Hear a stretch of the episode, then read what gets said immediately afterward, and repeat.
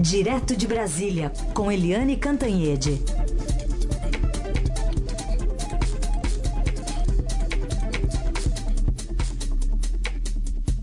Oi, Eliane, bom dia.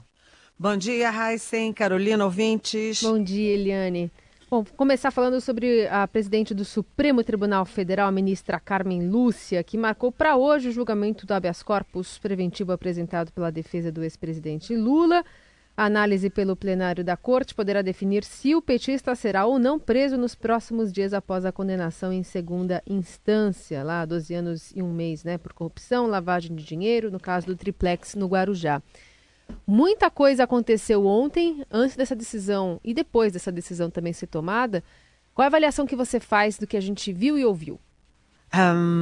Olha, tem o, a gente tem que pensar, Carolina, do que a gente viu e ouviu e do que a gente vai ouvir uhum. e ouvir hoje, né? A partir das duas, né? É a partir das duas horas no plenário do Supremo Tribunal Federal, com transmissão ao vivo. Então pode, enfim, tudo pode acontecer, né? Ninguém lá no Supremo ontem estava apostando sobre o resultado de hoje, sobre o comportamento dos ministros. Há muitas. Uh, muitas incógnitas nessa história toda. É, uma coisa que todo mundo me pergunta é: a Carmen Lúcia, a presidente Carmen Lúcia, recuou? Ela foi muito pressionada, não resistiu às pressões e recuou? Na verdade, a Carmen Lúcia disse o tempo inteiro que não tomaria, não poria em pauta uh, nenhuma ADC, que é ação direta de constitucionalidade, para mudar a jurisprudência que autoriza a prisão após a condenação em segunda instância. Ela disse isso, repetiu e manteve até o fim, tanto que ela não botou na pauta de abril.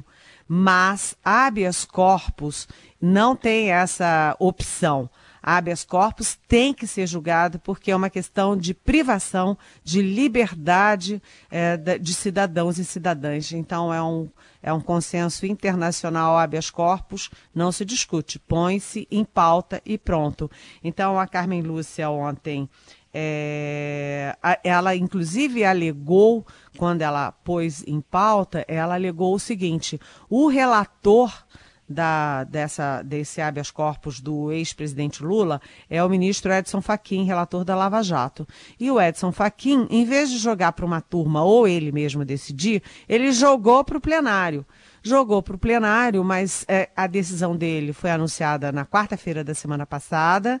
Na sexta, ele comunicou a Carmen Lúcia e agora, na, na última segunda-feira, ele publicou. Depois que ele publicou, a Carmen Lúcia não tinha alternativa. Era pôr em pauta ou pôr em pauta. Ela não pode se negar a pôr em pauta um habeas corpus que é de urgência e é prioritário. Então, ela fez isso ou seja, ela não recuou, ela apenas uh, cedeu às regras e cedeu a uma decisão do Faquin, que, aliás, é uma decisão bastante questionada, por que levar ao plenário, né? uhum. né? Ele jogou no colo da, da Carmen Lúcia uma decisão que ele não quis decidir e não quis jogar para as turmas. Uhum. É, agora, hoje a, essa decisão começa às duas horas da tarde e há duas, dois focos. Um no Gilmar Mendes, que já disse que muda a posição é, em relação à jurisprudência né, da prisão em segunda instância. E o outro na, Carmen, na, na Rosa Weber, porque a Rosa Weber, apesar de ser contra a prisão em segunda instância, ela, nas turmas, ela vota, é, tem votado sistematicamente é, a favor da prisão. Por quê? Porque ela diz que entre a posição dela pessoal e a decisão da maioria dos ministros do Supremo, que foi 6 a 5 pela prisão em segunda instância, ela fica com a maioria.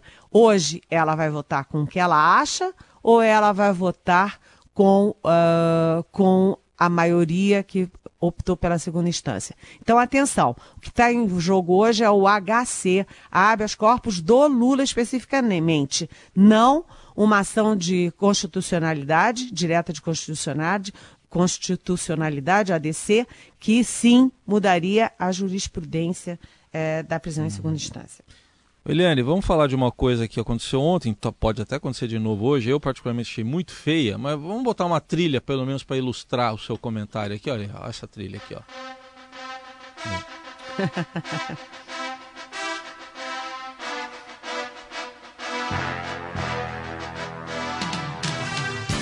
De um lado, Barroso, de outro, Mendes, eu não sei quanto eles pesam, não, não sei a altura, não, ah, nem quero saber quanto eles pesam. Mas me diga, Eliane, o que, que, que foi isso, esse pugilato verbal aí ontem? Olha, foi uma coisa feia, né? Lamentável. O ministro Gilmar Mendes estava muito irritado com o ministro Luiz Fux, porque o Fux, é, que é muito corporativista, a gente já sabe disso, retirou da pauta aquele processo que interessa ao Brasil inteiro sobre o auxílio moradia da magistratura é, então o Gilmar Mendes já entrou bufando no plenário. E aí ele começou a, aquela metralhadora giratória dele contra o Fux, aí bateu boca com a presidente Carmen Lúcia, e enfim. E aí ele começou a citar uma decisão por 2 a 1 um, é, de uma das turmas que é, tirou da cadeia cinco uh, médicos que tinham uma clínica clandestina de aborto. E quem tomou essa decisão, o relator disso, foi o ministro eh, Luiz Roberto Barroso. Aí esquentou o tempo, porque o Barroso não apenas respondeu, como o Barroso subiu nas tamancas e foi de uma grosseria também. Disse que o, que o uh, Gilmar Mendes é uma desonra uma vergonha para o Supremo. Tem até um trechinho aqui, se Podemos você quiser ouvir. ouvir. Vamos ouvir, vamos ouvir. Deixa de fora desse seu mau sentimento. Você é uma pessoa horrível. Uma mistura do mal com atraso e pitadas de psicopatia. Isso não tem nada a ver com o que está sendo julgado. É um absurdo, Vossa Excelência, aqui, fazer um comício cheio de ofensas grosserias. Vossa Excelência não consegue articular um argumento, fica procurando, já ofendeu a presidente, já ofendeu o ministro Fux, agora chegou a mim. A vida para Vossa Excelência é ofender as pessoas, não tem nenhuma ideia. Não tem nenhuma ideia. Nenhuma, nenhuma. Só ofende as pessoas. Ofende as pessoas. Qual é a sua ideia? Qual é a sua proposta? Nenhuma, nenhuma. É bilis, ódio, mau sentimento, mal secreto. É uma coisa horrível. Vossa Excelência nos envergonha. Vossa Excelência é uma desonra para o tribunal uma desonra para todos nós. É, esse trecho também deixa muito claro que é, faltou uma intervenção mais rápida e mais pontual e mais incisiva da, da, da presidente do Supremo, Carmen Lúcia, não? Exatamente. Ela ficava dizendo: vou suspender a sessão, é, vou suspender é. a sessão, com aquela voz baixinha, enquanto os dois berravam um é. com o outro. Agora, foi, foi lamentável.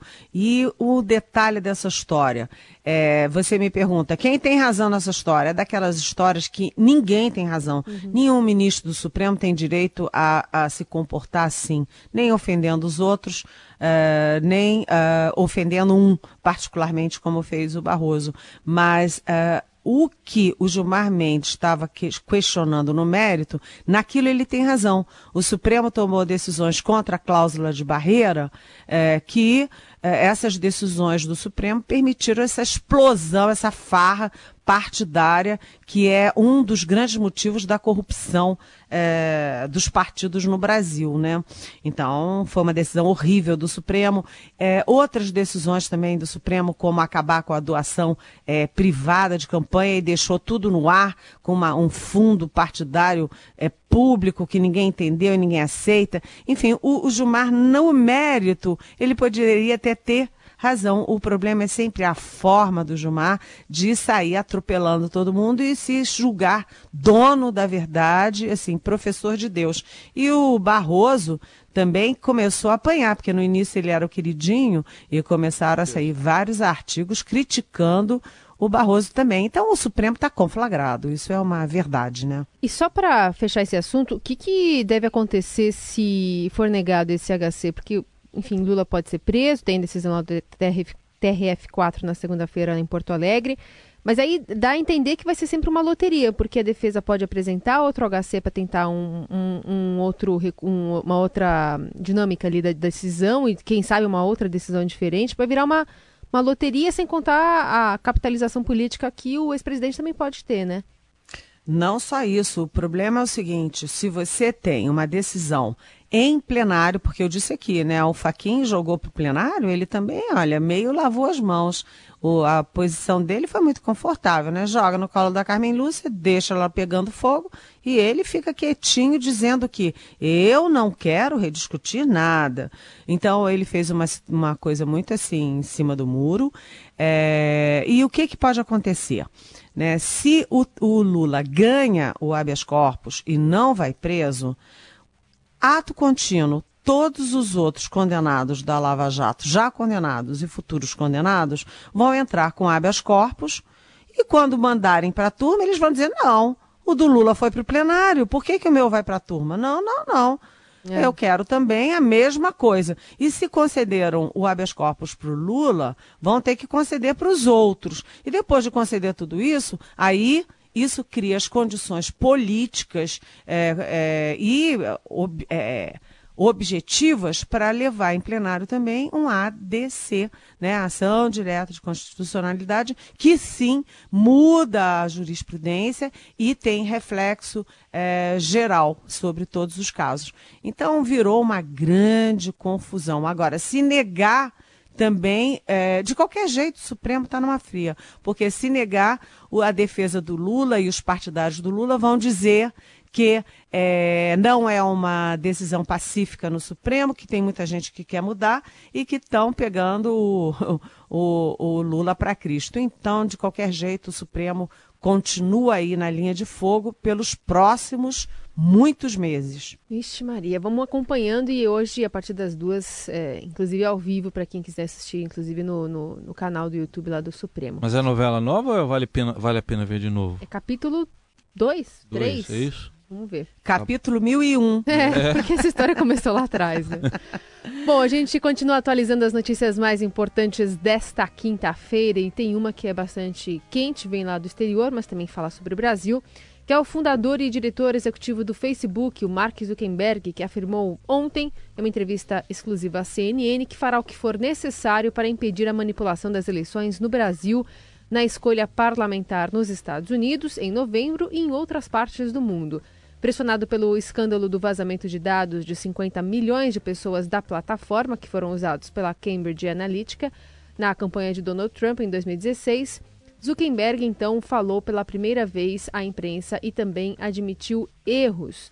Essa informação é importante porque é, ele reconheceu então, feito um post longo aí publicado nas redes sociais após esses dias de silêncio por parte dele, é, a Cambridge Analytica pretendia atuar no Brasil em 2018 por meio de uma parceria com a empresa brasileira de publicidade Ponte Estratégica, do publicitário baiano André Torreta.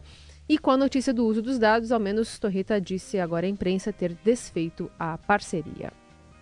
São 9 horas e 18 minutos e ontem municípios de ao menos 14 estados do norte e do nordeste do país enfrentaram um apagão. Alagoas, Amapá, Amazonas, Bahia, Ceará, Maranhão, Pará, Paraíba, Piauí, Pernambuco, Rio Grande do Norte, Rondônia, Sergipe e Tocantins. E de acordo com as companhias de energia locais, 2.049 cidades foram afetadas, isso aí dá uns 70 milhões de pessoas.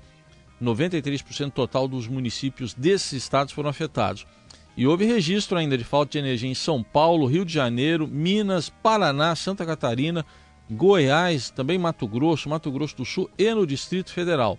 O operador nacional do sistema informou que as causas do desligamento estão sendo investigadas, falou lá de um problema em Belo Monte, no Pará, e o ministro de Minas e Energia foi que deu uma declaração também, ministro Fernando Coelho Filho, dizendo que o apagão ocorreu após uma falha em uma linha de transmissão ligada à usina de Belo Monte, que não suportou um aumento de carga. Segundo o ministro, essa linha foi programada para operar em uma potência maior.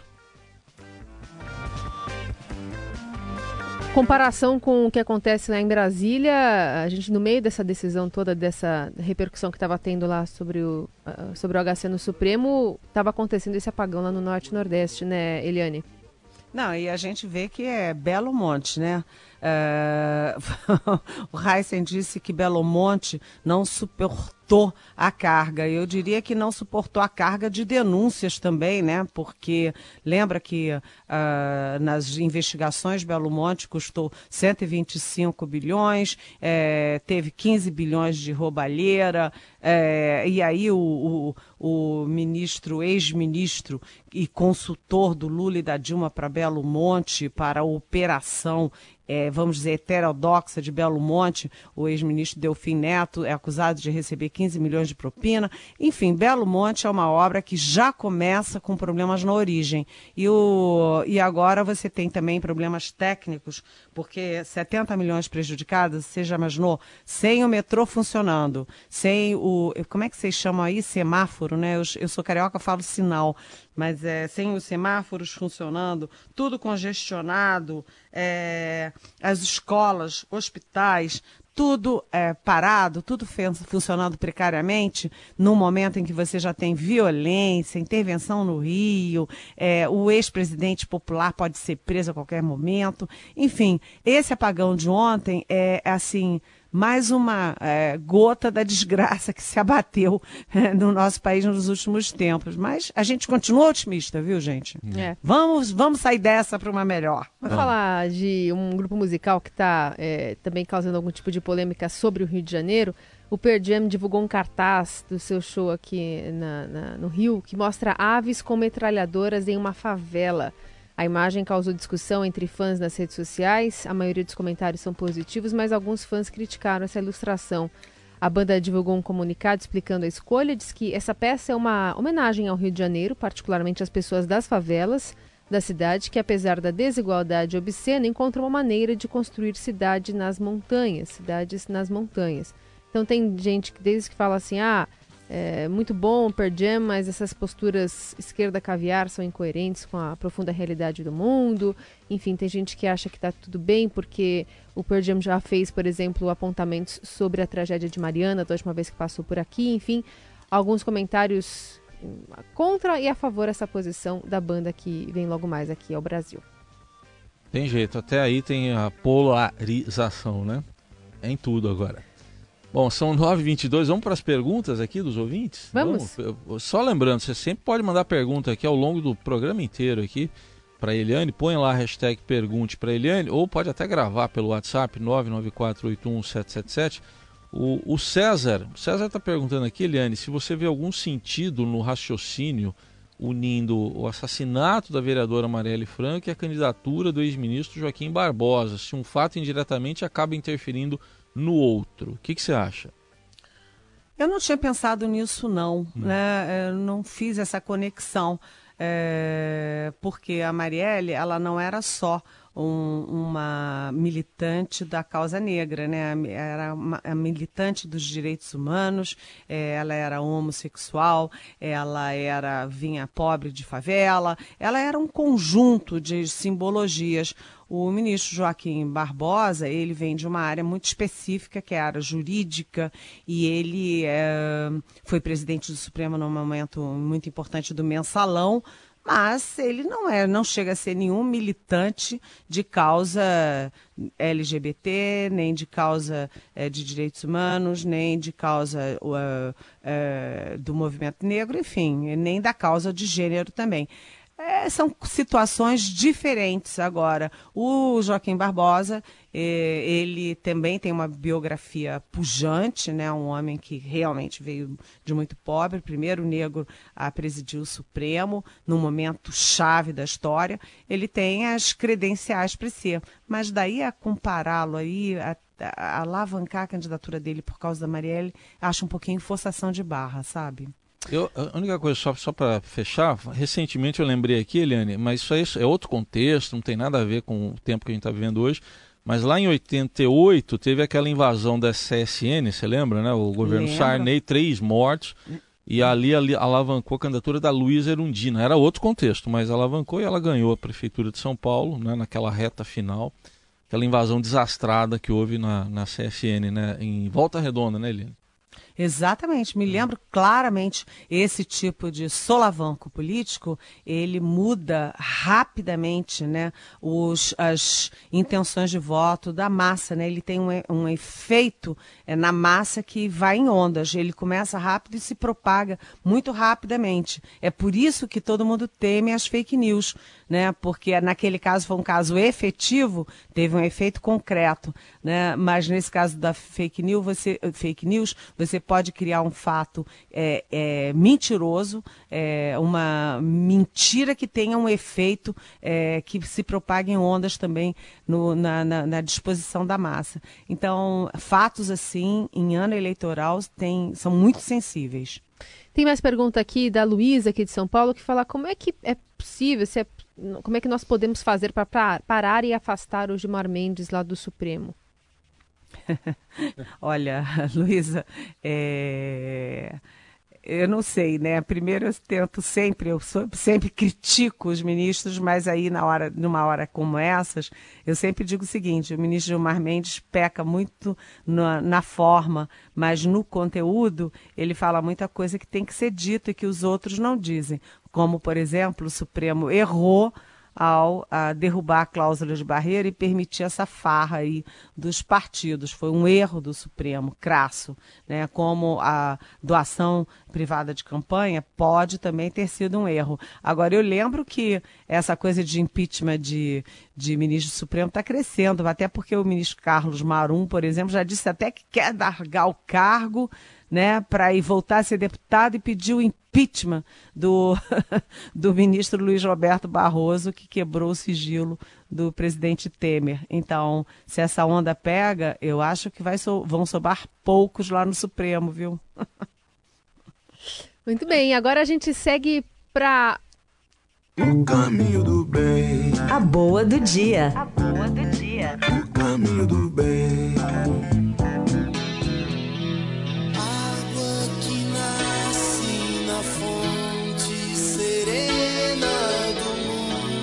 Dia Mundial da Água, 22 de março, e tratando a água como um membro da família e como algo sagrado a ser conservado para as próximas gerações, as comunidades indígenas de países sul-americanos defenderam a preservação dos rios e montanhas e criticaram as propostas de privatização e venda de mananciais e aquíferos durante o oitavo Fórum Mundial da Água, que acontece aqui em Brasília.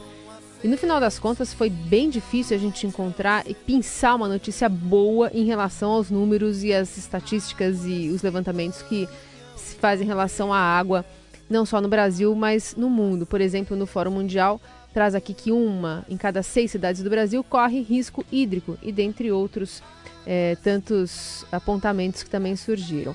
Mas em relação a essa, a essa ideia do Conselho Internacional 13 avós indígenas, a brasileira Maria Alice explicou que os povos indígenas da Amazônia sempre tiveram uma relação de respeito com a água, que é passada de geração para geração em, desde os ancestrais. E ainda conta que na educação tradicional a água é reverenciada e antes de se pensar no consumo deve ser observada como algo que devemos reverenciar. Portanto, uma notícia que a gente tentou Salve tirar água, aqui então. nesse Dia Mundial da Água.